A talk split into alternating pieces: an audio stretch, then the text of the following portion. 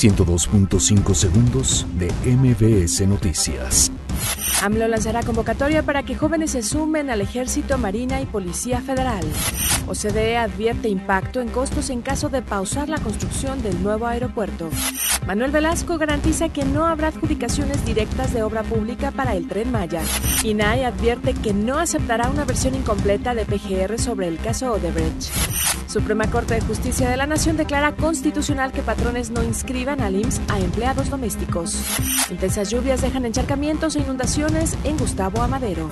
Ciudadanos de Emiratos Árabes Unidos podrán ingresar a México sin visa a partir del 31 de octubre. Keiko Fujimori se dijo víctima de persecución política en Perú.